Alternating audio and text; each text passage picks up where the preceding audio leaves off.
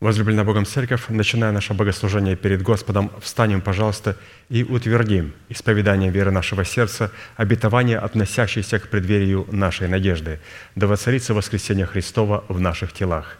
Аминь. Пожалуйста, будем петь псалом.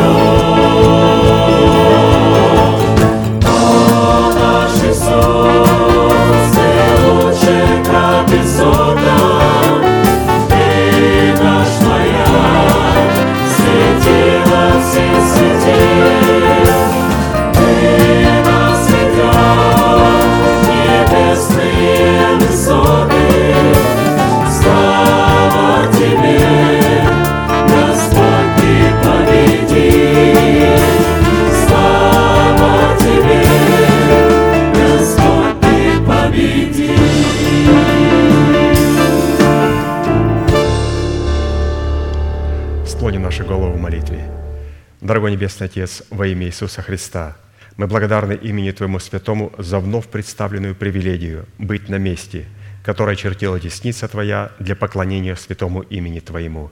И ныне позволь наследию Твоему во имя крови завета подняться на вершины для нас недосягаемые и сокрушить всякое бремя и запинающий нас грех.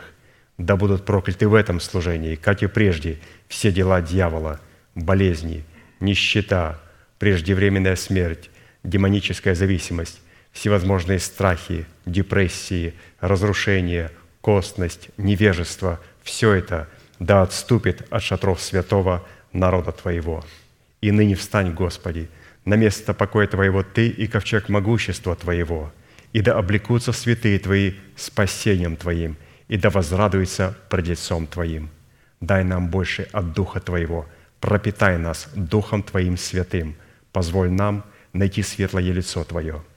Мы благодарим Тебя, что это служение представлено апостолом Аркадием в Твои божественные руки, и мы молим Тебя, продолжай вести его рукой сильную и превознесенную, великий Бог, Отец и Дух Святой. Аминь. Будьте благословены, пожалуйста, садитесь.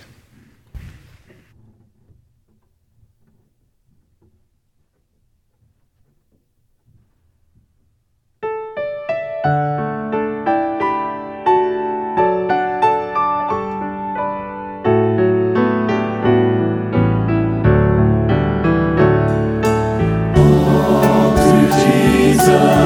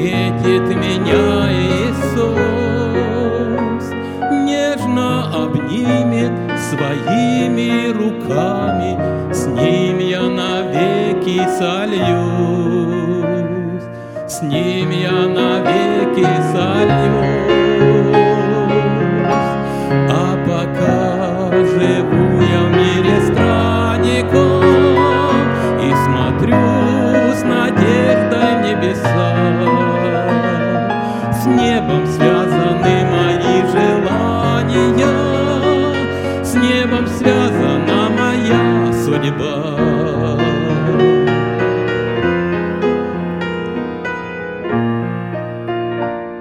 Мне распахнут царские двери, Радостно скажут «Входи!» Все это будет свято, я верю, но это лишь впереди. Но это лишь впереди. А пока живу я в мире странником И смотрю с надеждой в небеса С небом связаны мои желания С небом связана моя судьба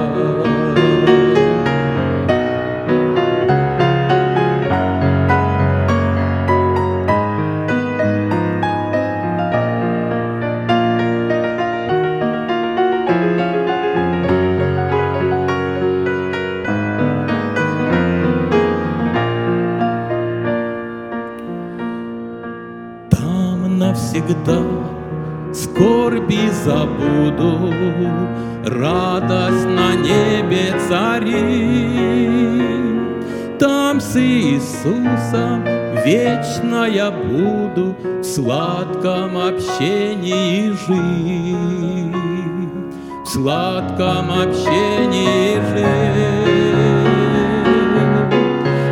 А пока живу я в мире странников И смотрю с надеждой в небеса.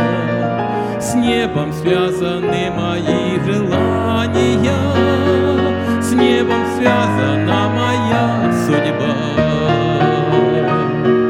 А пока живу я в мире странников И смотрю с надеждой в небеса. С небом связаны мои небом связана моя судьба. С небом связана моя судьба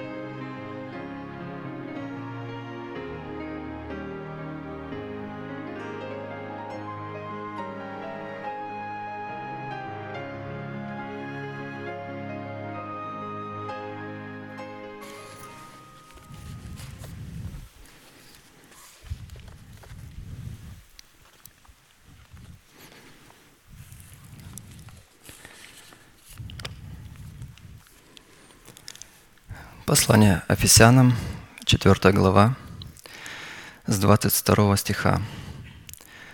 «Отложить прежний образ жизни ветхого человека, истлевающего в обольстительных похотях, обновиться духом ума вашего и облечься нового человека, созданного по Богу, праведности и святости истины». И как всегда, мы обратимся трудам нашего пастыря, обратимся к Слову Божьему, который нам объяснил через Него Святой Дух, и будем вспоминать вместе это благоприятное время, которое, как я и себе говорю, и напоминаю, когда мы обращаемся в Слово Божьему, оно нас утешает, оно нас назидает, исцеляет, нак- накармливает наш дух и открывается нам все по-новому и по-новому. Так что будем сегодня пребывать в этих словах, вспоминать, и сегодня мы будем вспоминать о молитве. Только через молитву мы можем иметь общение. И этот молитвенный мир Господь нам дозволил прикоснуться, познать и быть участниками этого вечного общения, что мы и учимся.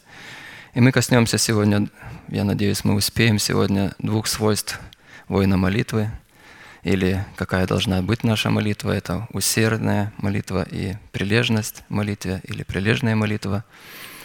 И мы увидим их важность, и мы, я верю, возрадуемся, что эти принципы уже у нас есть, и если что-то увидим, и Господь нам покажет, мы исправим, поправим или утвердимся, это будет нам назидание. Пастор, наш пастор Аркадий назвал эту проповедь «Право на власть отложить прежний образ жизни, чтобы облечь свои тела в новый образ жизни».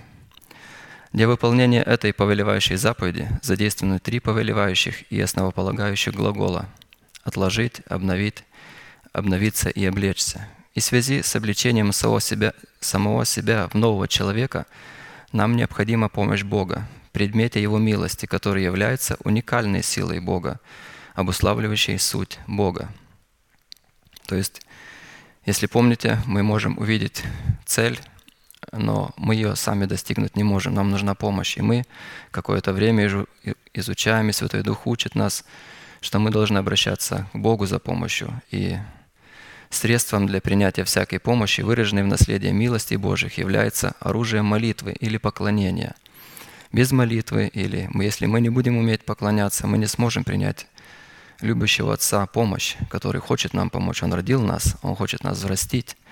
Так как молитва – это не только средство общения человека с Богом, но и некое юридическое право, которое человек дает на вмешательство небес в сферы земли. И такое право мы призваны давать Богу только на установленных им условиях. Одна из таких молитв Давида записана в 142 песне. Как раз она раскрывает условия, на основании которых человек признан давать Богу право на вмешательство в свою жизнь милости Божией. Также и мы, как молитвенники, мы должны дать право Богу, то есть эти условия выполнить. Псалом 142, с 1 по 12 стих. «Господи, услышь молитву мою, внемли молению моему по истине Твоей. Услышь меня по правде Твоей, и не веди в суд с рабом свои- своим, Твоим, потому что не оправдается перед Тобой ни один из живущих. Враг преследует душу мою, втоптал землю жизнь мою, принудил меня жить во тьме, как давно умерших. И уныл во мне дух мой, а немело во мне сердце мое. Вспоминаю дни древние, размышляю о всех делах Твоих, рассуждаю о делах рук Твоих, простираю к Тебе руки мои. Душа моя к Тебе, как жаждущая земля. Скоро услышь меня, Господи, дух мой изнемогает. Не скрывай лица Твоего от меня, чтобы я не уподобился нисходящую могилу. Даруй мне рано услышать милость Твою, ибо я на Тебя уповаю. Укажи мне путь, по которому мне идти, ибо к Тебе возношу я душу мою. Избавь меня, Господи, от врагов моих. К Тебе прибегаю. Научи меня исполнять волю Твою, потому что Ты, Бог мой, Дух Твой благий доведет меня в землю правды. Ради имени Твоего, Господи, оживи меня. Ради правды Твоей выведи из напасти душу мою. И по милости Твоей истреби врагов моих и погуби всех угнетающих душу мою, ибо я Твой раб. Итак, чтобы быть услышанным Богом, Давиду, как и нам, необходимо было представить Богу некое основание или некое право, которое могло бы служить для Бога достаточным доказательством для вмешательства в жизнь Давида, как и в нашу, его милости и истины. И такими доказательствами в данной молитве послужили 10 аргументов, которые Давид приводил Богу, говоря, «Услышь меня ради Твоей истины и правды». Услышь меня ради воспоминания дней древних и всех дел Твоих. Услышь меня, потому что я простираю к Тебе мои руки. Услышь меня, потому что я на Тебя уповаю. Услышь меня ради возношения души моей к Тебе. Услышь меня ради того, что я к Тебе прибегаю.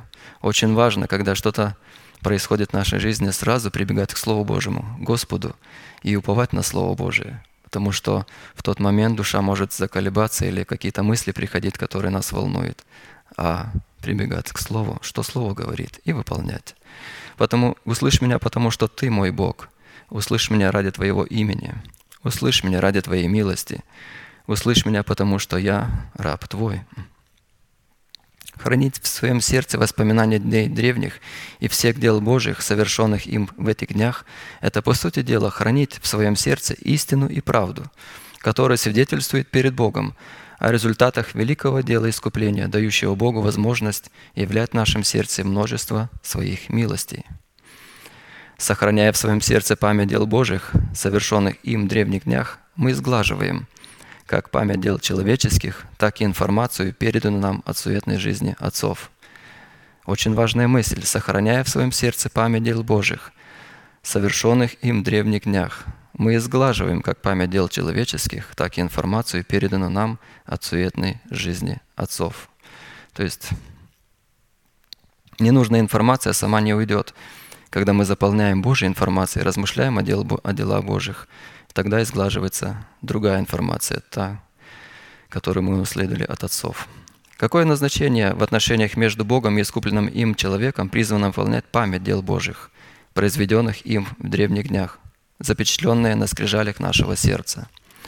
Одна из составляющих – это судный наперстник, содержащий в себе таинство Тумима и Урима, посред- посредством которых Бог мог слышать человека, а человек мог слышать Бога.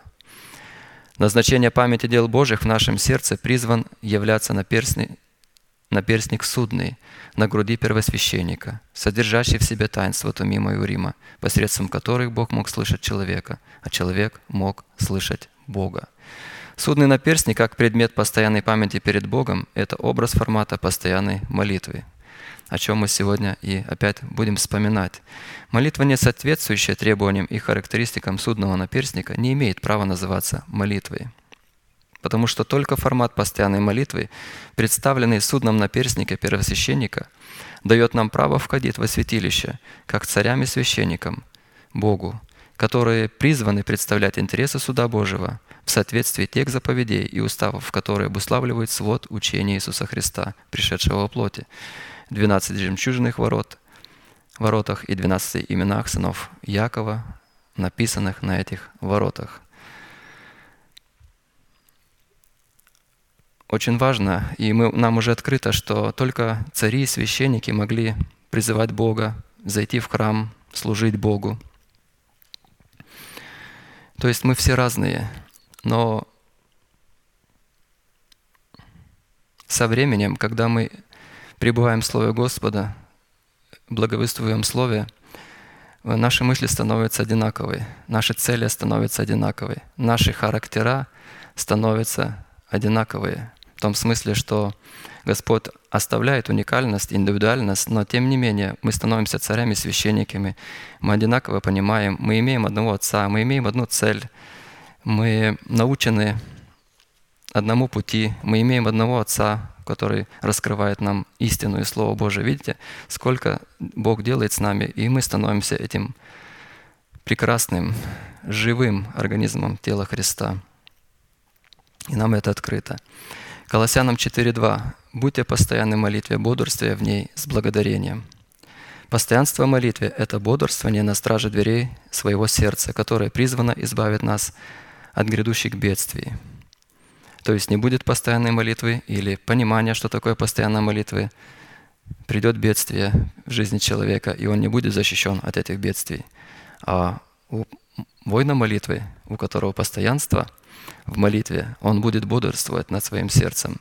Он не будет э, разрешать себе или позволять себе, чтобы его сердце уклонило налево или направо. Он будет идти прямо по курсу, какой даст ему Господь через благословимое слово, через учение, и он будет это четко понимать. И определяется такое бодрствование весело горящим светильником, определяющим состояние нашего сердца. Притча 13.9. «Свет праведных весело горит, светильник же нечестивых угасает». И пастор тут напоминает, если когда будете слушать оригинал, он говорит, нечестивый может стать только верующий человек, который светильник горел, и потом он стал противиться порядку Божьему, посланнику Божьему, и начинает извращать и пойти за своей головой.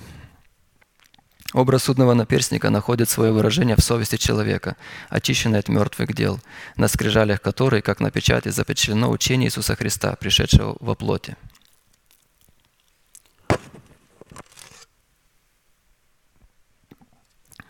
Совесть, очищенная от мертвых дел,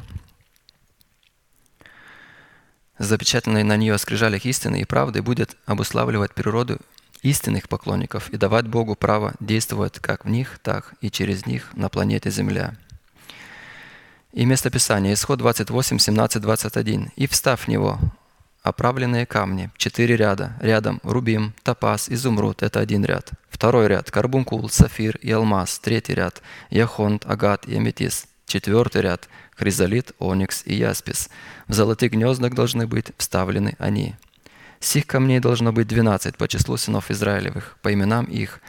На каждом, как на печати, должно быть вырезано по одному имени из числа двенадцати колен. Двенадцать золотых гнезд судного наперстника – это образ суда Божьего в учении Иисуса Христа, пришедшего во плоти, написанный на скрижалях нашего сердца, которые мы, как поклонники Бога, призваны представлять в своей постоянной молитве. То есть, если до учения мы были разные – Наши характеры разные. Другие, одни были смелее, другие не так сильно смелее, тихие, то когда мы призываемся и становимся совершенны, как наш Небесный Отец совершенный, мы становимся как ль- львы, потому что нам надо будет судить, нам надо будет провозглашать суды, как себе, так и вокруг. То есть, и видите, опять мы становимся одни, такие же, то есть одинаковые, как Христос. А 12 драгоценных камней с вырезанными на них, как на печати, имена снов Израилевых – это образ и формат нашей постоянной молитвы, представляющей совершенные суды Бога. Постоянная молитва – это молитва неотступная, которая находит свое выражение в уповании на Бога. И такое упование на скрижалях нашего сердца представлено в 12 драгоценных камнях судного наперстника с вырезанными на них 12 именами сынов Якова. И как, если помните, красивая была мысль, что мы привязаны к Якову. И воин молитвы привязан к Якову, потому что имена сынов Яковов на этих камнях, то есть написано было. Это привязанность к, к отцам веры. Евреям 10.35. «Итак, не оставляйте упования вашего, которому предстоит великое воздаяние. А посему, устройство судового наперстника в 12 драгоценных камнях содержит в себе тот же порядок, что и устройство 12 драгоценных оснований стены Нового Иерусалима и 12 жемчужных ворот, но с иными функциями и иными назначениями. Это средство к достижению поставленной для нас Богом цели, которая именуется постоянной молитвой. То есть судный наперстник – это средство, постоянная молитва – это средство. Устройство 12 драгоценных оснований стены Нового Иерусалима содержит в себе стратегию 12 учения Иисуса Христа, пришедшего в плоти, благодаря которому мы призваны взрастить себя в образ совершенства, присущего Богу. А это наша цель – стать совершенными, как Отец наш Небесный. Выполнение этой цели дает нам право вкушать от плодов дерева жизни, 12 раз приносящих плод, дающий на каждый месяц плод свой. Устройство 12 жемчужных ворот Нового Иерусалима содержит в себе стратегию напасти со Христом, которые являются ключами ко входу в Царство Небесное, которым явля- является дерево жизни, 12 раз приносящее плод на каждый месяц. А это цена за право вкушать от плодов дерева жизни. То есть 12 жемчужных ворот или страдания со Христом, переносение напасти со Христом – это цена за право вкушать от плодов дерева жизни или же облекаться в плод дерева жизни, который является плодами воскресения или плодом правды. Устрой- Устройство дерева жизни, приносящее плод 12 раз в каждом месяце года, содержит в себе в стратегию обличения в нового человека, созданного по Богу в праведности и святости истины. А это уже результат или награда вечной жизни за перенесение напасти со Христом, представленных в 12 жемчужных ворот. Итак, мы сегодня обратим внимание на шестое свойство поклонника, на судный наперстник нашего сердца, через которое Бог может постоянно проявлять себя на планете Земля, выражено в достоинстве драгоценного камня алмаза. А шестым именем во втором ряду снизу, вырезанным на драгоценном камне судного наперстника на скрижалях нашего сердца, являлось имя шестого сына Якова Нефалима, означающий «борец». Мы уже наизусть это знаем. Бытие 37 и 8. «И еще зачала и родила Вала, служанка Рахилина, другого сына Якова. И сказала Рахиль, борьбой сильную боролась я с сестрой моей, превозмогла и нарекла ему имя Нефалим». Учитывая значение имени Нефалима «борец», вырезанного на драгоценном камне алмазе, оружие, которое мы призваны противостоять и бороться с нашими врагами, это постоянная молитва во Святом Духе или в силе Святого Духа, отвечающая требованиям драгоценного камня алмаза, ограненная бриллиантовой огранкой. Это оружие, и мы должны ее, это оружие использовать. И из этого вновь и вновь мы повторяем про молитву, чтобы помнить, какие есть свойства, принципы, заложенные в молитву, которую нам доверил Господь, в этот молитвенный мир, которым Он разрешил нам войти, быть в этом общении с Ним, чтобы определиться и выстроить некую ясную и определенную для нас систему, которая поможет нам постичь природу постоянной молитвы в признаках, обуславливающих природу воина молитвы, которые могли бы быть основаны на конкретных повелениях Бога, дающих человеку законное право клясться именем Бога живого, то, исходя из откровений Писания, наша молитва в качестве воинах молитвы, обусловленной достоинством бриллианта, должна быть. Если верующему человеку задать вопрос, какой, какая должна твоя молитва быть, верующие люди, многие не ответят на так, как мы научены, как нам рас- раскрыл Святой Дух, какое богатство нам поместил наш пастор и раскрыл в Писании, какая должна быть молитва. Но они скажут, искренней молитвой должна быть. Другие скажут горячей, или другие скажут громкой молитвой. Видите, вообще не в попад. А мы уже имеем свойства, через которые мы можем проверять постоянно, утверждаться в этом, исправлять, если что-то не так, от- отзывать, если что-то не так, и молиться уже точно. Потому что эти свойства нам дают гарантию, что Бог сразу отвечает на эту молитву. Без этой, без хоть одной составляющей Бог вообще не слышит этой молитвы. Представляете? Грань какая. А нам это открыто. И мы в этом утверждены. Хорошо, вспомним все 10 свойств. А, а сегодня посмотрим на, на, две, на две, два свойства. Первое. Должна молитва быть неотступной или постоянной усердный, прилежный, с дерзновением, благоговейный, с показанием веры сердца, с благодарением, с радостью, в страхе Господнем, во Святом Духе или молением на иных языках. Усердие в молитве. Второе пара Паралипоменон 15.15. «И радовались все иудеи сей клятве, потому что от всего сердца своего клялись, и со всем усердием взыскали его. И он дал им найти себя. И дал им Господь покой со всех сторон.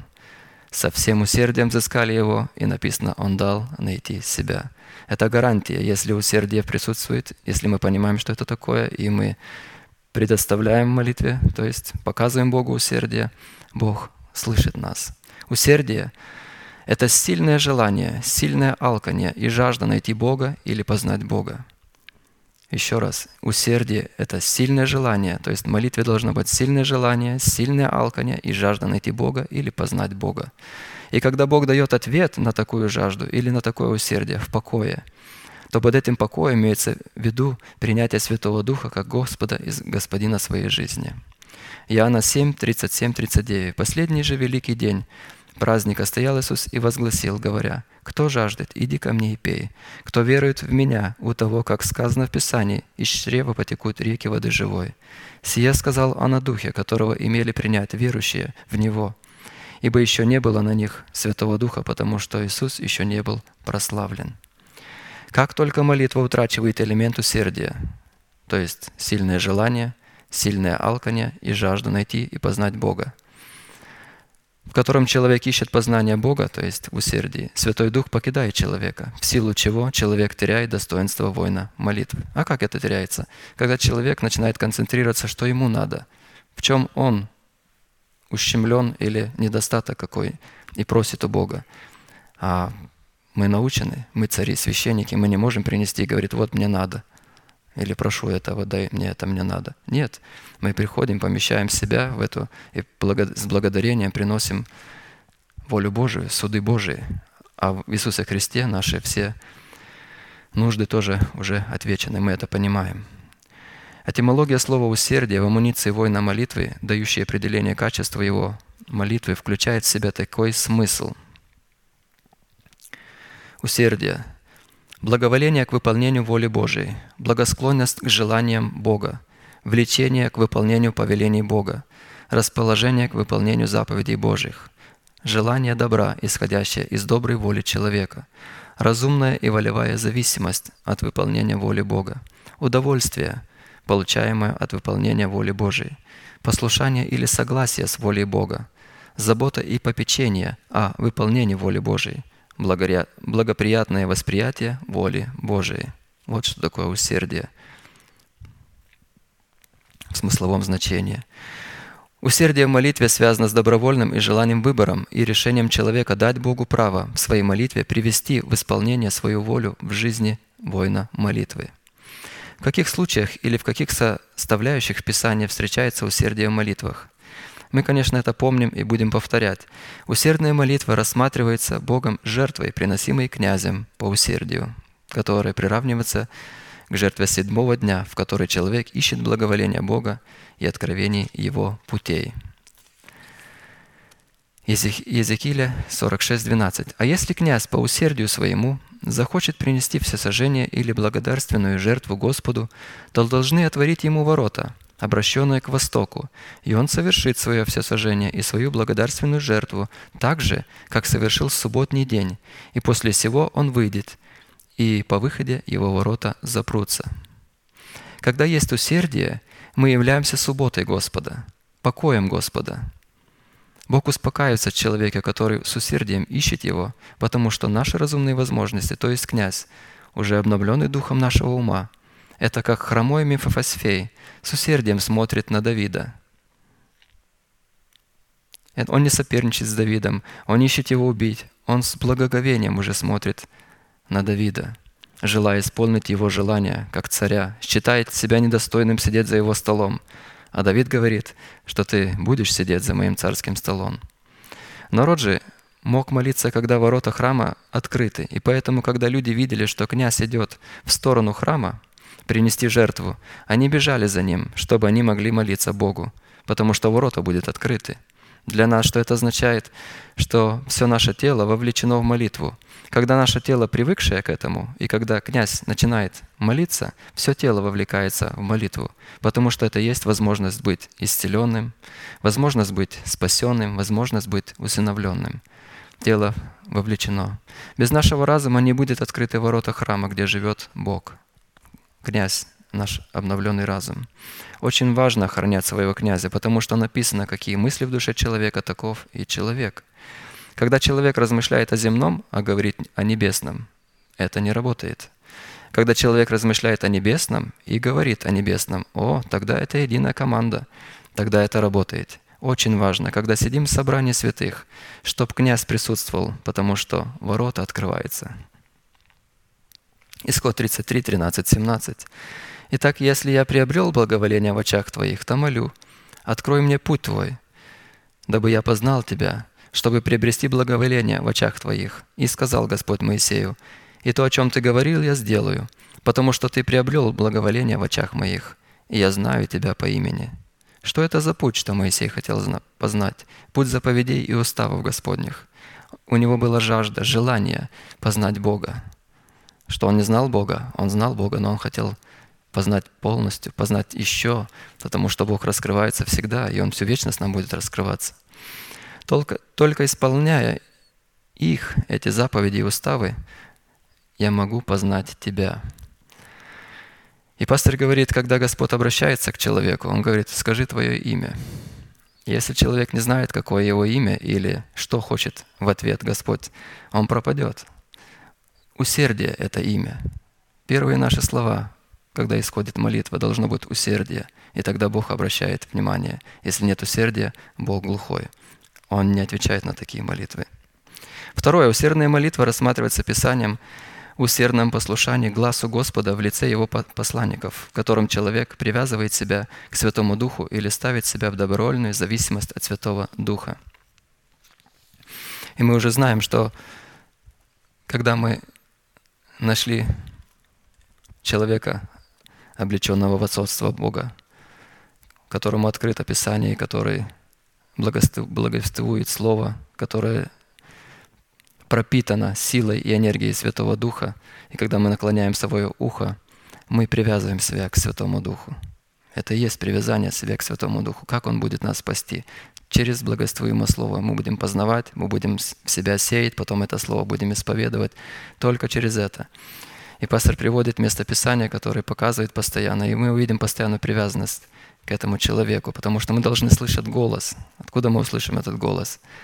Не дай Бог начнем слушать свой голос. Нам не надо слушать свой голос, нам надо слушать благоствуемое слово. Так слушать, что потом в мыслях слышать слова пастыря. Что бы пастырь, а что пастырь говорит? А как он открыл это место Писания? А как вообще эту истину понять и слышать его голос? Тогда мы водимся Святым Духом. Я помню до учения, когда я еще считал себя верующим, когда шло речь о, о Святом Духе, я всегда такой кружок над головой размышлял, такое облачко, такое понимание какое-то сверхъестественное такое, что-то такое вот недостигаемое, такое вот мистическое. Слово Божие, которое нам открывается. Если мы слушаемся Его и слышим Его, мы водимся Святым Духом. Захария 6:15. «И издали придут и примут участие в построении храма Господня, и вы узнаете, что Господь Савов послал меня к вам. И это будет, если вы усердно будете слушаться гласа Господа Бога вашего». Опять видите, слушаться голоса. Ну не, с неба же Бог будет говорить. Через благоствуемое слово нам постоянно Бог говорит и будет говорить. Иеремия 27. «Ты влек меня, Господи, и я увлечен. Ты сильнее меня и превозмог. И я каждый день по смеянии всякий издевается надо мною». Это местописание показывает, как только мы посвящаемся, принимаем одно, помазника Божьего в свою жизнь, начинаем исповедовать истины, мы сразу будем в таком положении, что над нами будет смеяться. Сразу. Римлянам 8:14. «Ибо все водимые Духом Божиим суд сыны Божии». Иоанна 10:27. «Овцы мои слушаются голоса моего, и я знаю их, и они идут за мною». Третье. Усердная молитва без усердного приношения Богу облеченного в формат десятин – это подлог и фальшивка на усердие. Опять же, если спросить верующих, человек, э, верующих людей, которые окружают нас, про десятину, кто только что не скажет. То есть мало кому открыта эта истина в такой красоте и глубине, что мы имеем с вами возможность э, служить Господу десятинными приношениями в формате десятин и понимать, и как приносить, и куда приносить, и почему приносить. Исход 25, 1, 2. «И сказал Бог Моисею, говоря, скажи сынам Израилевым, чтобы они сделали мне приношение. От всякого человека, у которого будет усердие, принимай приношение мне».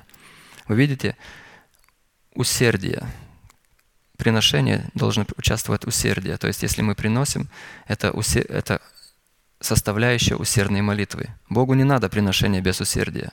Если нету там жажды, алканья и сильного желания познать Бога, чтобы раскрылась истина, какой мой Отец, что это значит, над которой истиной мы размышляли, и действие это делаем, тогда все правильно, усердие есть. А если этого нету, если только математически отчитал 10% и отложил, потому что ну надо так, тогда нет усердия. Надо искать, надо приложить усердие. Исход 35, 22. «И приходили мужья с женами, и все по расположению сердца, и пастор говорит, это усердие, приносили кольца, серьги, персти, привески или привески, и всякие золотые вещи, каждый, кто только хотел приносить золото Господу. В то время не было денег, и люди приносили золото и украшения. Из всего этого Бог устроил скинию и храм. Нам надо помнить, что духовный храм Бог будет устроять из наших десятин, потому что это не просто почитание Бога, но и также строительный материал, который будет выстраивать наше духовное жилище, обращать нас в духовный дом. Вот почему люди, которые не чтят Бога десятинами и не понимают, что это надо делать с усердием и как это делать, невозможно построить духовный храм – в том смысле, что невозможно, что Господь там будет, в них будет жить. Духовный храм, храм надо построить, чтобы Господь жил же в нас, и мы в нем. 2 Коринфянам 8, 12. «Ибо если есть усердие, то оно принимается смотря по тому, кто что имеет, а не по тому, чего не имеет». И 2 Коринфянам 9, 1, 2. «Для меня, впрочем, излишне писать вам о вспоможении святым, ибо я знаю усердие ваше и хвалю с вами перед македонанами, что Ахая – приготовлено еще с прошедшего года, и ревность ваша поощрила многих.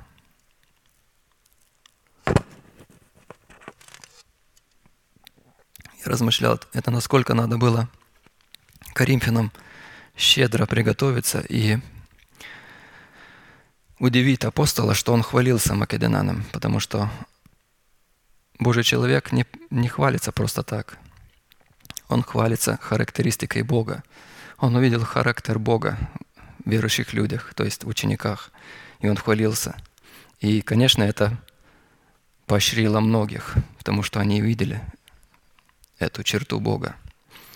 Как, как люди любят верующих людей, как люди любят братьев в помощи, реагируют в помощь и гостеприимны. Без приношения десятин Богу люди не могут быть устроены в Дом Божий. Бог принимает каждого, который имеет усердие в приношениях. Потом Моисей из этих приношений, как мы говорили, построили скинию. Тогда Бог пришел и жил в этой скинии. И народ мог приходить к Господу. Видите? Это из тех ресурсов Моисей построил, и там пришел Бог, и люди могли молиться и иметь отношение с Господом. Ровно так Бог сделает такую же самую скинию в нас самих. Вместе все, когда мы будем и соберемся, будем чувствовать и понимать эту скинию. Но эта скиния будет в каждом человеке. Бог хочет, чтобы приносящий по усердию стал его скинией. Человек, не почитающий Бога десятинами и приношениями, не может быть святилищем Бога. Никогда. 2 Коринфянам 9.7. «Каждый, уделяя по расположению сердца, не с огорчением и не с принуждением, ибо доброохотного дающего любит Бог». Четвертое. Усердная молитва – это жертва благодарения, в которой человек верою видит избавление от всех своих бед и благодарит за это Бога.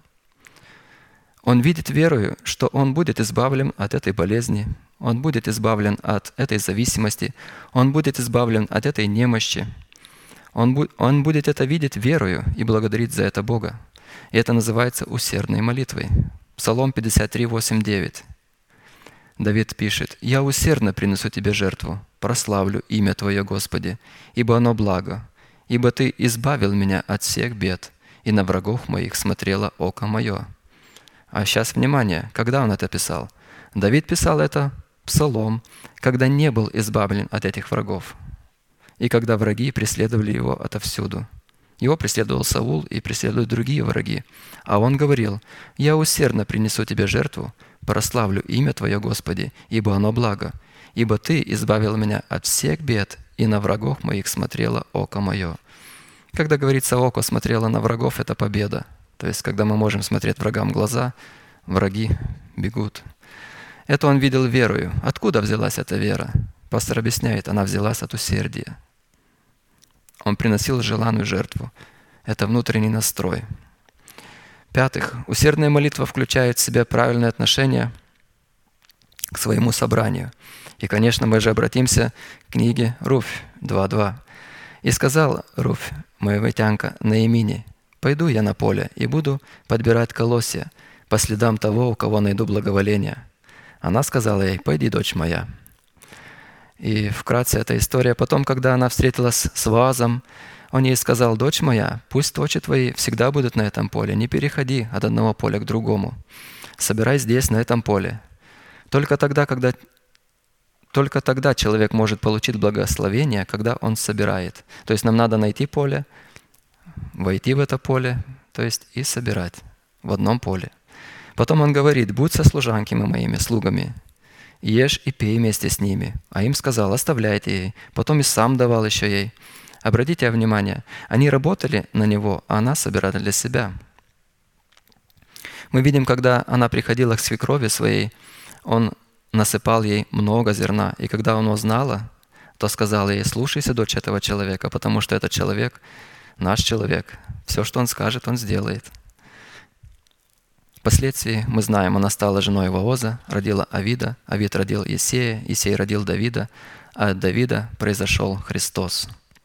Евреям 10.25. «Не будем оставлять собрания своего, как есть у некоторых обычай, но будем увещевать друг друга, и тем более, чем более усматриваете приближение Дня Онного». Мы всегда можем друг другу подбодрить и сказать, потому что время последнее, размышляя про молитву, прилагая усердие. Потом будем говорить о прилежности, что сбодрись, цени это, дорожи, потерпи, то есть, и друг друга поощрять с любовью, чтобы чтить это место, то есть чтить Слово. Но в нашем кругу этого, я предполагаю, нету, потому что мы настолько влюбились и ценим этим словом. Но тем не менее, Писание говорит, что мы можем это делать. Если кто-то слаб или какое-то сомнение, или какая-то усталость иногда бывает, подбодрить и говорить, ну ничего, Слово Божие, оно живое. В ней энергия Святого Духа. Идем, послушаем Слово, утвердимся в Слове. Усердная молитва включает в себя правильное отношение со своим собранием – Шестое. Усердная молитва, которая включает в себя правильное отношение к своим обидчикам. Как нам надо реагировать, когда нас обижают? Без добровольного повиновения своим господам по плоти, со страхом и трепетом, как Христу, это также подлог или фальшивка на усердие. Ефесянам 6, 5, 8. Интересное место Писания. «Рабы, повинуйтесь господам своим по плоти, со страхом и трепетом, в простоте сердца вашего, как Христу, не с видимой только услужливостью, как человеку, человек, человекоугодники, но как рабы Христовы, исполняли волю Божию от души. И смотрите, служа с усердием ко Господу. То есть служить им людям надо, служа с усердием ко Господу, а не как человеком, зная, что каждый получит от Господа по мере добра, которое он сделал, раб ли или свободный. Все мы работаем на своих работах, и когда мы делаем свою работу от души, с усердием как Господу, то все мы получаем награду от Господа по мере добра, по мере уровня нашего усердия.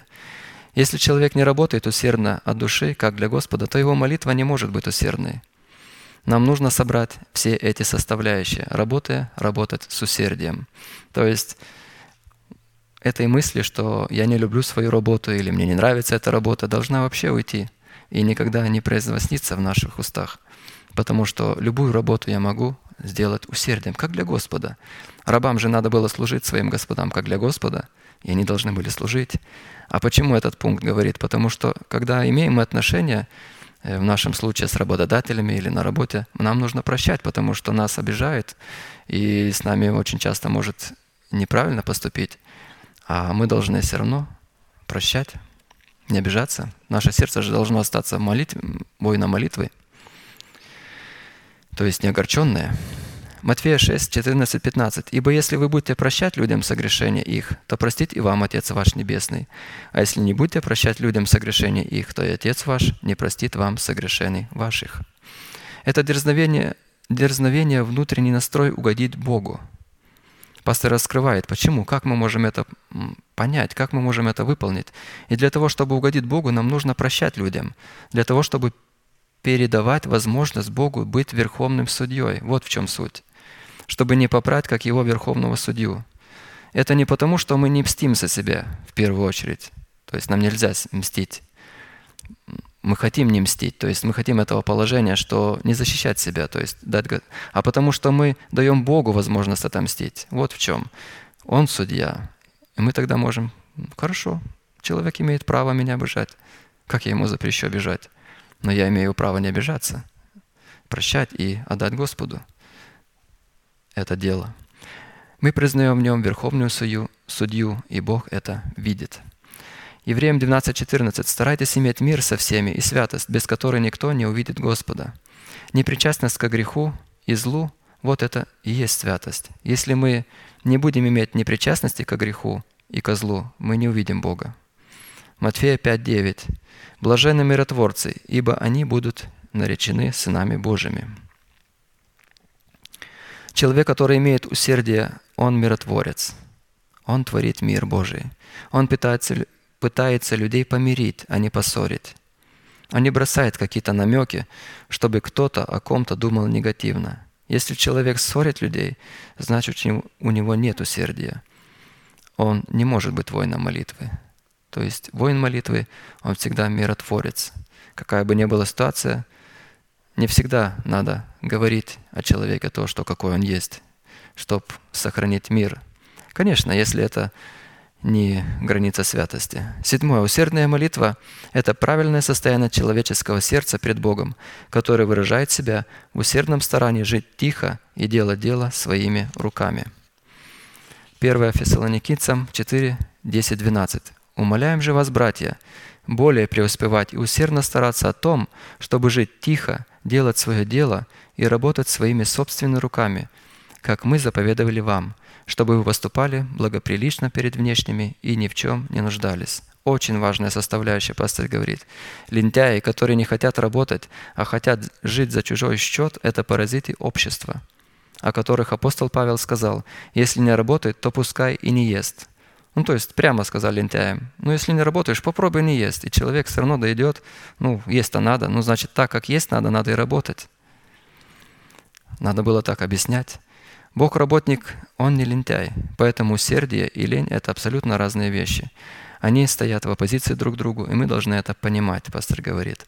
Притча 4.23. «Больше всего хранимого храни сердце твое, потому что из него источники жизни». Мы говорили о составляющей, что состояние человеческого сердца перед Богом, которое выражает в усердном старании жить тихо, делать дело своими руками. То есть не допускать в свое сердце такой мысли, что как-то можно как бы и не работать. Надо работать. Бог работник. Не допускать, то есть сохранить сердце. И тогда усердие остается. Хорошо. У нас еще есть время. Прилежность в молитве. Писание слова «прилежный» предписывается в молитве как неуклонное предписание и как неотложный военный приказ. Ну и уместно, уместно вспомнить, что каждый пункт о молитве – это неприлежный приказ, неотложный военный приказ. То есть невозможно как-то «хочу, не хочу делать», не де... это приказ, это надо выполнять. Если ты воин молитвы, ты на службе у Господа, ты в войсках Божьих. Вообще странно люди – они все в мире стараются решать порядком, а для себя порядок никогда не хотят как применить. Ни в какой армии же каждому человеку задай, какой, какая структура в армии, какой порядок армии. Можно ли каждый, каждый воин, солдат приходит и делает, что хочет? Но он скажет, ну, конечно, нет, какая же тут армия. А когда говоришь, что про Божий порядок, что в церкви тоже порядок, что мы воины молитвы, и мы должны какие-то Э, указ или предписание знать, выучить, принудить себе, вы, вы, как сказать, как на русском сказать, сделать не только привычкой, а своим естеством, жизнью своей. И это наша, наша задача, воина молитвы. И человек говорит, нет, это слишком сложное Евангелие, не буду. Это был случай у нас, я еще когда в Литве был, и только-только услышали учение, и, и начали отсеиваться люди. И один из людей, э, из, ну, да, он, наверное, уже и не брат. И тогда, может, не был братом. Он говорит, слишком тяжелое Евангелие. Не, нет. То есть пунктов много, пастор говорил тогда. А как? Если порядок, он должен быть выученный. Несмотря на то, что слово «прилежность» и слово «усердие» подтверждают истинность друг друга и природу друг друга по своей природе и по своей направленности дают определение разным свойствам – и при преследовании одинаковой цели, выраженной в совершенной воле Бога, имеют разные назначения и применения. Это не одинаковые слова, не близнецы, усердие и прилежность. И мы это знаем. Повторим, мы должны это знать, что в Писании прилежность противопоставляется лень. Так, например, усердие в молитве – это сердечное расположение, горячая преданность Богу, выражающая или взращивающаяся на, до неземной любви к Богу это усердие. В то время как прилежность в молитве – это старательность, рожденная усердием. То есть усердие рождает или переходит прилежность. Плод усердия, который выражается в молитвенном борении, в котором человек преодолевает сопротивление и преграды, стоящие на пути выполнения воли Божией. Точно так же, как смирение является плодом кротости – Родство между ними определяется как родство между матерью и дочерью или как родство между отцом и сыном. А посему прилежность в молитве – это такая старательность, в которой человек задействует все имеющие у него средства и силы для достижения молитвенной цели, поставленной для него Богом.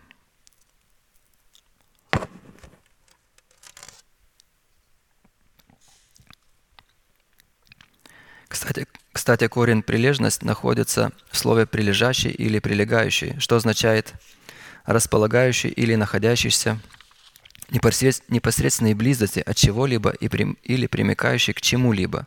А посему, когда речь идет о приложении, прилежании к молитве, в молитве, то речь идет о примыкании к воле Божией, в которой воин молитвы воинствует и в пределах совершенной воли Божией.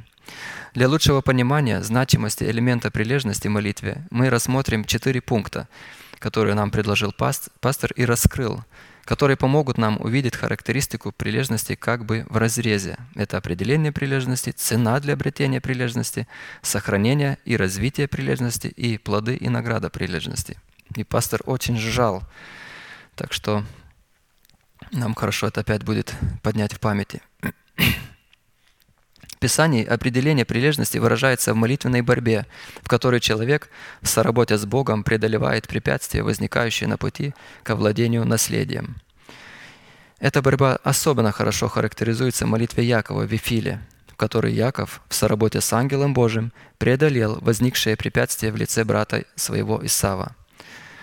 Осия 12.4. Он боролся с ангелом и превозмог, и плакал, и умолял его. Вифиле он нашел нас, и там говорил с нами. Мы уже отмечали, что суть данной фразы обладает смыслом не борьбы с Богом, а борьбы с смертью, в которой ангел Божий помогал Якову или боролся вместе с Яковом. Далее.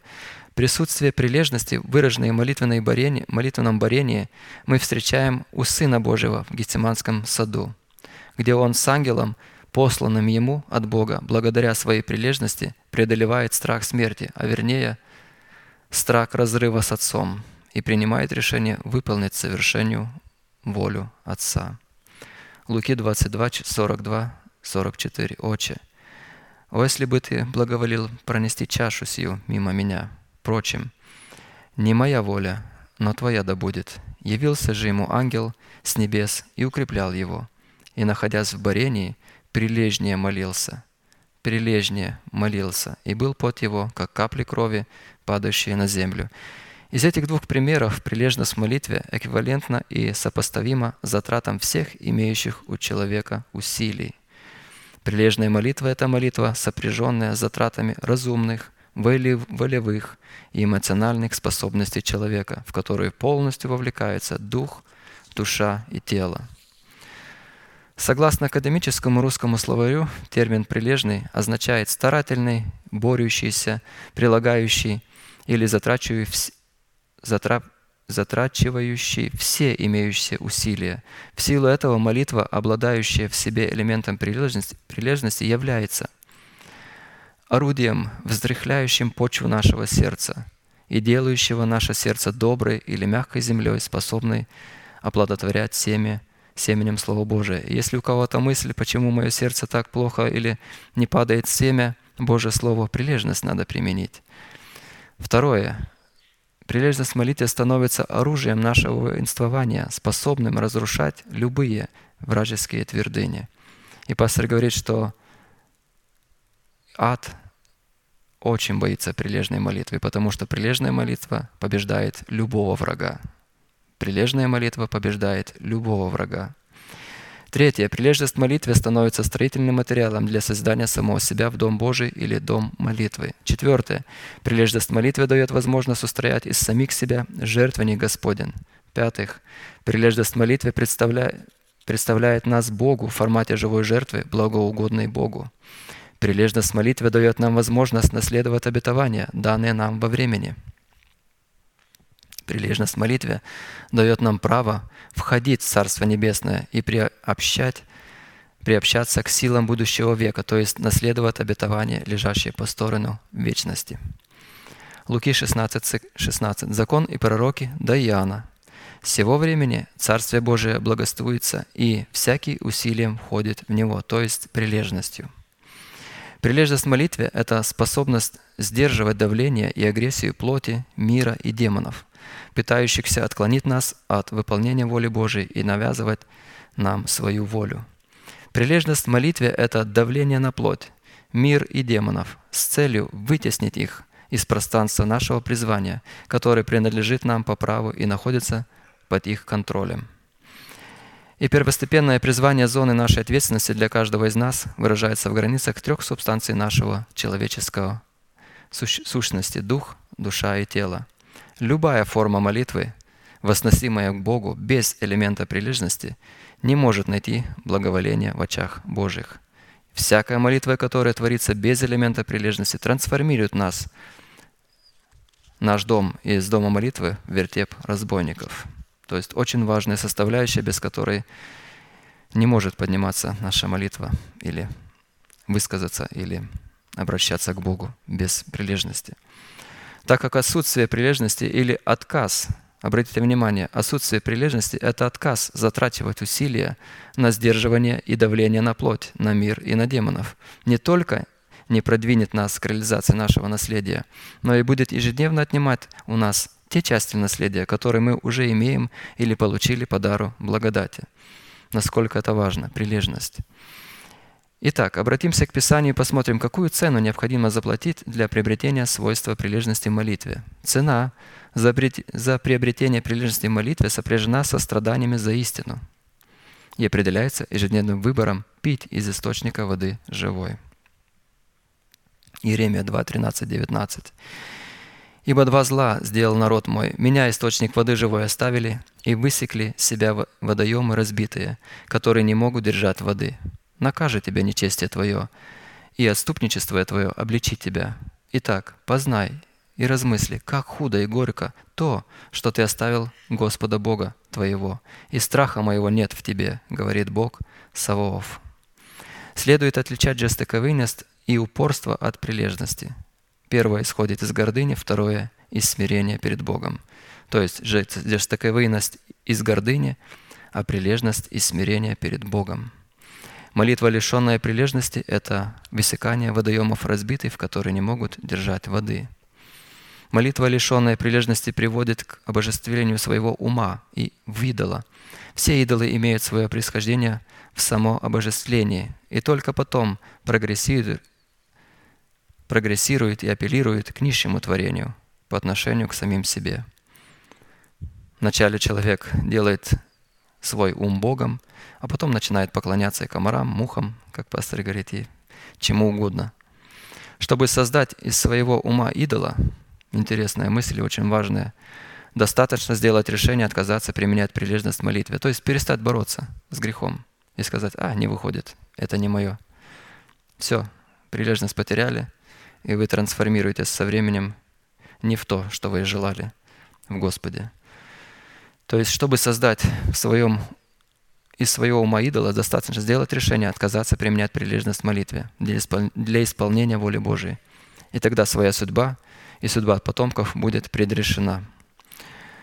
Отвергая разбитые водоемы в предмете человеческих умозаключений и выбирая источник воды живой в предмете послушания словам, исходящим из уст Божьих, доверенных Его посланникам, мы вносим значимый залог за приобретение и развитие потенциала прилежности. Значимый залог – это очень большую часть мы вносим цены, очень большую часть. То есть это почти купили, очень большую часть, чтобы мы имели прилежность, развитие поте- потенциала прилежности сокрытого в нашем новом сущности, нашей новой сущности. Когда мы пьем вод- воду из разбитых водоемов, мы страдаем. Однако эти страдания являются результатом нашей гордыни, а не ценой прилежности. Но когда мы будем пить из источника воды живой, мы тоже будем страдать, но только уже страдать за истину. И за это, а за страдать за истину – это цена в хорошую, то есть мы заплатим цену. Так как все силы зла будут брошены против нас, чтобы увлечь нас к высеканию и созданию свой, своих водоемов. То есть свои понимания какие-то вкрапить, учения, которые нам предложено. А я вот так понимаю, а мне еще так открылось. То есть вообще молчи, как открылось. Подожди, как нам предложили. Годик, два, три. Может, то, что открылось, поймешь, что там не очень. И скажешь, как хорошо, что промолчал. То есть не надо говорить то, что нам открывается. Нам надо говорить то, что нам открыто через благовествуемое слово. И делиться этим, и радоваться этим. И беречь свои мысли, то есть не принимать это какие-то X идеи, фикс идеи. И тогда, то есть это водоемы, видите, они не держат воды. То есть то, что нам кажется интересное, что-то открылось и не, не совпадает с этим форматом, что нам благовествуется, то есть не могут держать воды, там же все пусто. И тогда подобные страдания будут являться ценой, благодаря которой мы будем приобретать и являть в своих молитвах элемент прилежности, который рассматривается послушанием. То есть прилежность – это послушание. И Евреям 5, 8, 9. «Хотя он и сын, однако страданиями навык послушанию, и, совершившись, сделался для всех послушных ему виновником спасения вечного». Прилежность молитве, как выбор, сопряженный с затратами усилий, становится просто необходимым элементом, способным не только остановить наступление врага, но и обратить его в панику и в бегство. Почему я отметил в начале, что мы цари и священники, и что у нас характер меняется, то есть какие мы бы не были тихие, э, робкие, там, боязливые, другие смелые, все равно мы превращаемся в тот прообраз царя и священника, который творит суд Божий. То есть и не только чтобы остановить врага, а чтобы уничтожить врага полностью. Как Бог скажет, он, он, уже нам объяснил, какой враг, каких врагов надо уничтожать, ненавидеть, а каких любить. И когда мы творим суд, мы должны понимать, что это будет уничтожать врага. И там уже не важно, какой я раньше был. Я должен сейчас творить в суды Божии. А теперь обратимся и посмотрим, каким образом нам необходимо сохранять и развивать элемент прилежности в молитве. Сохранение и развитие прилежности в молитве совершается в неуклонном, постоянном и дисциплинарном противостоянии силам своей нераспятой природы, искушением мира и происком тьмы. Колоссянам 3, 23, 24. «И все, что делаете, делайте души, как для Господа, а не для человеков, зная, что воздаяние от Господа получите наследие, ибо вы служите Господу Христу». Наруш... на... Нарушая же данное повеление, мы поступаем не по правде и таким образом являем беззаконие. То есть все, что мы делаем неприлежно, это нарушение. Богу это не нравится. Колоссянам 3.25. «А кто неправо поступит, тот получит по своей неправде. У него нет лицеприятия». Как видите, дела, совершенные неприлежно, расцениваются Писанием как дела неправды и беззакония. Не то, что просто не так что-то сделал, беззаконие. А беззаконие Бог никогда не, не примет, Он далеко от этого. То есть никогда не будет рядом с Ним. Потому что все, что делает и творит Бог, Он сам делает и творит с прилежностью. А посему прилежность – это в первую очередь свойство Бога, которым отмечены все его дела. Исходя из такой реальности, апостол Павел писал к Титу, которого он, как и Тимофея, называл своим сыном. Титу 3, 7, 8. «Чтобы, оправдавшись его благодатью, мы по упованию соделались наследниками вечной жизни. Слово это верно. Я желаю, чтобы ты подтверждал о сем, дабы уверовавшие в Бога старались быть прилежными. К чему? К добрым делам, это хорошо и полезно человеком. Прилежными к добрым делам. Что такое добрые дела? Добрые дела определяются прилежным выполнением воли Божией. В то время как средство и силой для выполнения этой задачи является прилежная молитва. То есть все сопряжено в связке. То есть мы должны творить волю Божию, это доброе дело, и мы должны иметь прилежную молитву, то есть свойства прилежной молитвы. А теперь обратимся к плодам и награде, которые наследуют святые благодаря применению прилежности в своих молитвах. Задействие прилежности в молитве – это подвиг веры, эталон, эталоном для подражания, который является Христос.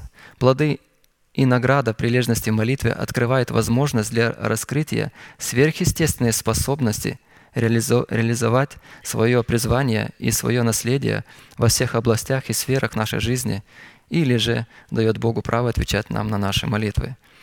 И когда готовился, и пастор, об этом мы еще дальше будем говорить, что прилежность мы можем творить естественным путем. Прилежность – это не сверхъестественно, это естественно. То есть мы должны приложить усилия, все усилия. И как мы прочитали, это открывает возможность получить сверхъестественную цель. Ну, мы, мы же на небо попадем сверхъестественно. Наши тела будут облечены сверхъестественно, но через естественную прилежность. Видите? Какое величие открывается и какое, какая награда нас ждет за прилежность. Потому что, исходя из норм Писания, молитва, возносимая без прилежности, никогда не была и никогда не будет отвечена, отвечена Богом. Естественная прилежность в молитве дает Богу право отвечать на такую молитву сверхъестественным путем. Как мы говорили, мы затрачиваем естественную прилежность, а Бог отвечает сверхъестественным путем на такую прилежность. Деяние 12, 5, 7. Итак, Петра стерегли в темнице. Между тем церковь прилежно молилась о нем Богу. И вот ангел Господень предстал, и свет осел темницу. Ангел, толкнув Петра в бок, пробудил его и сказал, «Встань скорее!» И цепи упали с рук его. О нем молилась церковь прилежно, то есть они дисциплинировали себя. Они не чувствовали в это время никакой сверхъестественной силы, абсолютно. В этом вся и суть. Вы не будете чувствовать сверхъестественные силы. Вы продолжаете стоять, дисциплинируя себя, затрачивая все свои силы. И тогда Бог отвечает сверхъестественным образом на такую прилежность. Естественная прилежность в молитве открывает в человеке сверхъестественную способность видеть и слышать голос Божий. Это потрясающе. Естественная прилежность в молитве открывает в нас, или нам сверхъестественную возможность слышать и видеть голос Божий. Исайя 21, 6, 10. Итак, сказал мне Господь, пойди, поставь сторожа, пусть он сказывает, что увидит. И увидел он идущих попарно, едущих попарно всадников на конях, всадниках на ослах, всадниках на верблюдах. И вслушивался он прилежно, с большим, с большим вниманием, этот страж. И вслушивался он прилежно, с большим вниманием. И закричал, как лев, «Гос, «Господин мой, что, что, что слышал я от Господа Саваофа Бога Израилева, то и возвестил вам». Если человек не имеет прилежности, он не может услышать, он не может соработать с Уримом. Прилежность – это часть Тумима, которая есть в нем. Естественная прилежность молитве дает человеку сверхъестественную способность господствовать над своими врагами. Притча 12.24. «Рука прилежных будет господствовать, а ленивая будет под данью». То есть также есть пословица, кто рано встает, тому Бог дает. Конечно, встает тот, который встает работать, а не просто так прожигать жизнь. Но мы видим, что прилежный будет господствовать. То есть мы хотим побеждать над врагами, над всеми ненужными привычками, хотим вас искоренить привычки ненужные, которые не нравятся Богу. Нам нужна прилежность. Нам надо приложить все свои усилия в молитве. Естественная прилежность молитвы дает человеку сверхъестественную способность начальствовать в храме своего тела над всеми силами своей души. Первое Параполименон 26, 6, 8. «У сына его Шимаи родились также сыновья, начальствующие в своем роде, потому что они и сыновья их, и братья их были люди прилежные и к службе способные». Вот такую команду везде надо. И в церкви, и на работе. Прилежных людей надо, команду, представляете, сыновья, все были прилежные, сам отец был прилежный. Цари таких сразу к себе брали на службу. Богу нужны обыкновенные прилежные люди. Когда мы говорим о Боге, речь идет не о чувствах, а о знании. Вера – это информация. Вера от слышания Слова Божия. Человек может быть удручен чем-то, то есть эмоций может не быть, может быть болезнях, может быть просто демоническая атака, и он ничего не чувствует. А Бог очень близко в то время. Мысль идет, что касается нас Господь, как мы слышим. Если мы слышим Слово, Бог нас касается.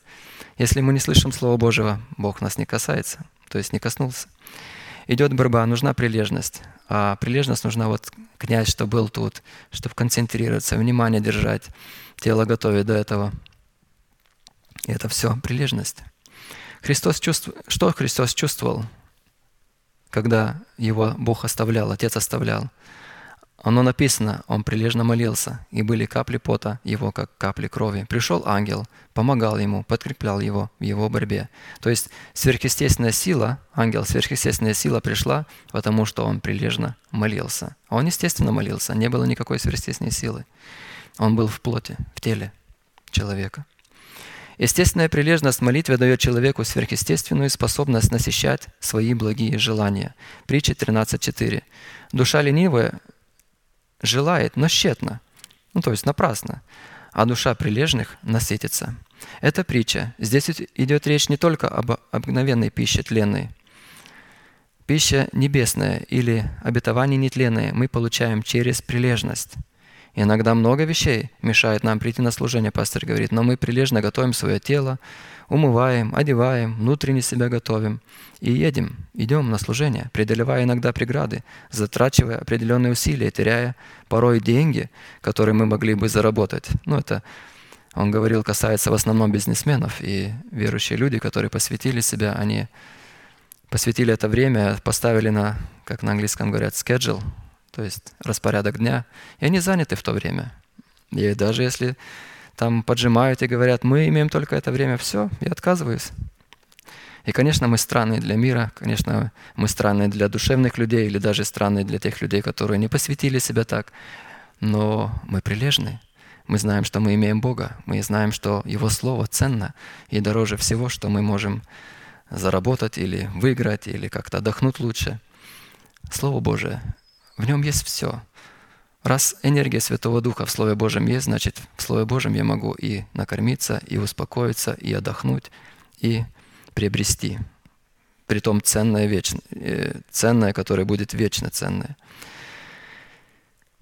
И как пастор говорит, конечно, над такими людьми иногда смеются, даже близкие. Потому что люди, которые не посвятили себя, у них плоть на первом месте. Что плоть хочет, они и обслуживают плоть. А здесь плоть надо от, отодвигать. Все равно скоро все сгорит.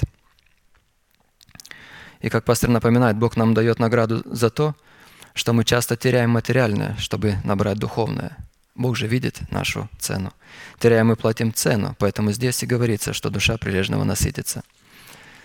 Естественная прилежность в молитве дает человеку сверхъестественную способность наращивать богатство нетленное. Ленивая рука делает бедным, а рука прилежных обогащает. Притча 10.4. Разумеется, обогащает, мы помним, Давид и другие пророки называли себя бедными нищими, при этом имея несметное богатство, потому что Давид всегда нуждался в богатстве Божьем. Он говорил слово «Твое слаще меда, лучше золота». Он же постоянно об этом говорил. Поэтому он искал этого слова. В ночи размышлял о нем, вставал, находил для него время – и тогда рука прилежника обогащает. Рука — это всегда смысл прилежные действия, то есть там за прилежностью всегда действие. Делать в границах Писания, по Писанию, молиться по Писанию, брать молитвенные слова, что нас научил пастор, чтобы молитва наша соответствовала, соответствовала свойству поклонника. Естественная прилежность молитвы дает человеку сверхъестественную способность иметь благоценное имущество. Притча 12.27. Ленивый не жарит свои дичи, а имущество человека прилежного многоценно.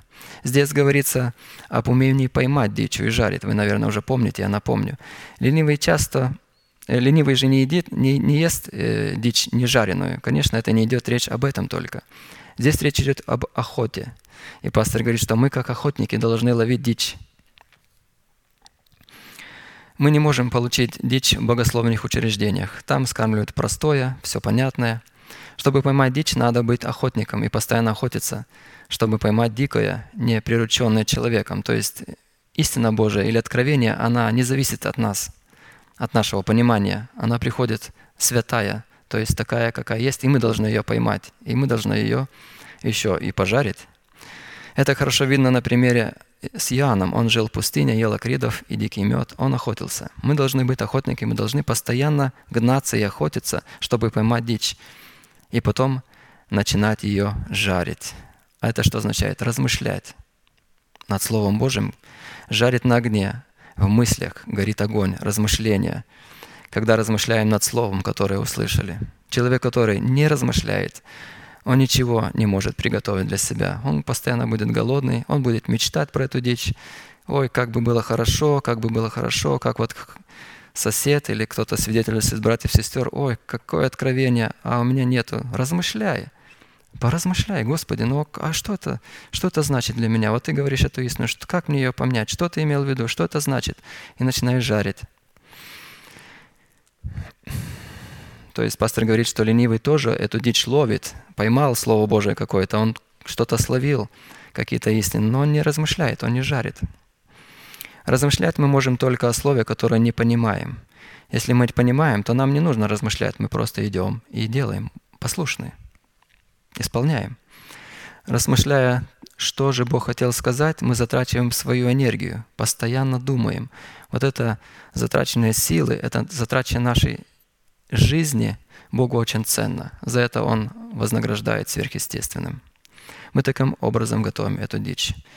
И написано, что имущество человека прилежного многоценно. То есть ваше имущество становится дорогим, высокую цену обретает ваша дичь, когда вы ее жарите и размышляете. Потому что когда размышляем, Бог всегда открывает. То есть мы снимаем эти хлебы. Это временно, пока мы не понимаем и размышляем, потому что мы прикладываем усердие, мы прикладываем прилежность. И помните, мы раньше говорили, Бог сразу отвечает, когда Он видит в нашей молитве эти свойства. Но если этих свойств нету, Он, может, и хотел бы сказать, мог, хотел бы ответить, послать ответ, но Он не ответит. Естественная прилежность в молитве дает человеку сверхъестественную способность сделать свое, все в свое время. Помышления прилежного стремятся к изобилию, а всякий торопливый терпит лишение. Притча 21.5. Прилежность также – это долготерпение. Прилежный, Он долго терпит и ожидает, что Бог ответит на молитву. Он даст обещанное. Если Бог обещал, прилежный человек знает, что я должен ждать. Раз Бог обещал, Он сделает, Он ответит. Он... Потому что терпение мы показываем и доказываем, что у нас есть упование. Очень важная мысль. Если вы находите, что вы не терпится, вы постоянно, то есть вы теряли, потеряли упование, вам надо уповать на Слово, и тогда вы сможете ждать сколько надо. То есть, раз Бог сказал, раз обетование об этом говорит, и я в правильном месте, я в правильном положении, и нету греха между мной и Богом. То есть я дождусь, я знаю, что Бог обещал Он. И мы показываем упование. Экклезиаста 8, 5, 6. «Соблюдающий заповедь не испытает никакого зла. Сердце мудрого знает и время, и устав, потому что для всякой вещи есть свое время и устав, а человеку великое зло того, там дальше написано, что это не знает». Важно, важно знать, когда обетование задерживается в пути, что Бог его послал, что оно в пути. Но, возможно, его кто-то задержал, и надо прилежно молиться, чтобы мы узнали о нем или дождались. Иногда Бог уже послал к вам ответ. Если не будет прилежности, вы его никогда не получите. Видите, как важно. Мы вообще молимся то, что воля Божия, и исповедуем то, что Бог хочет. И когда мы это исповедуем, мы также должны уповать и понимать, что то, мы, что мы молимся, Бог отвечает, и ответ уже в пути. Кто-то его задержал, этот ответ. Нам нужно продолжать молиться до тех пор, пока тот, кто идет, придет к нам.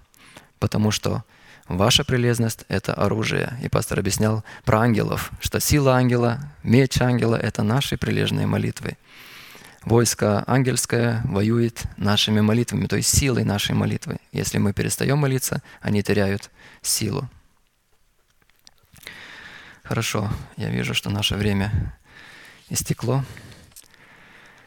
Будем благодарить Господа за это слово, за эту привилегию, за эту милость, за это богатство, которое мы имеем, которое нам Бог открыл через нашего пастыря. И мы можем радоваться, мы можем утверждаться в этом. Будем молиться. Дорогой Небесный Отец, благодарим Тебя за эту привилегию во имя Иисуса Христа быть на всем месте. Благодарим, что Ты отделил это место и приготовил для общения с Тобой. Благодарим Тебя, что Ты даешь нам право на власть отложить прежний образ жизни, чтобы облечь наши тела, свои тела в новый образ жизни – Благодарим Тебя, что Ты раскрываешь условия через благоствуемое Слово, на основании которых мы признаны давать Тебе право на вмешательство в свою жизнь, Твоей милости, Господи. Благодарим Тебя, что Ты слышишь нас ради воспоминания дней древних и всех дел Твоих, потому что Ты живешь в этих воспоминаниях. И мы благодарим, что Ты открыл нам, как Ты живешь в нас, когда мы размышляем о Твоих делах. Благодарим Тебя, что Ты открыл нам принцип – что, сохраняя в своем сердце память дел Твоих, совершенных Тобой в древних днях, мы сглаживаем как память дел человеческих, так и информацию, переданную нам от суетной жизни наших отцов.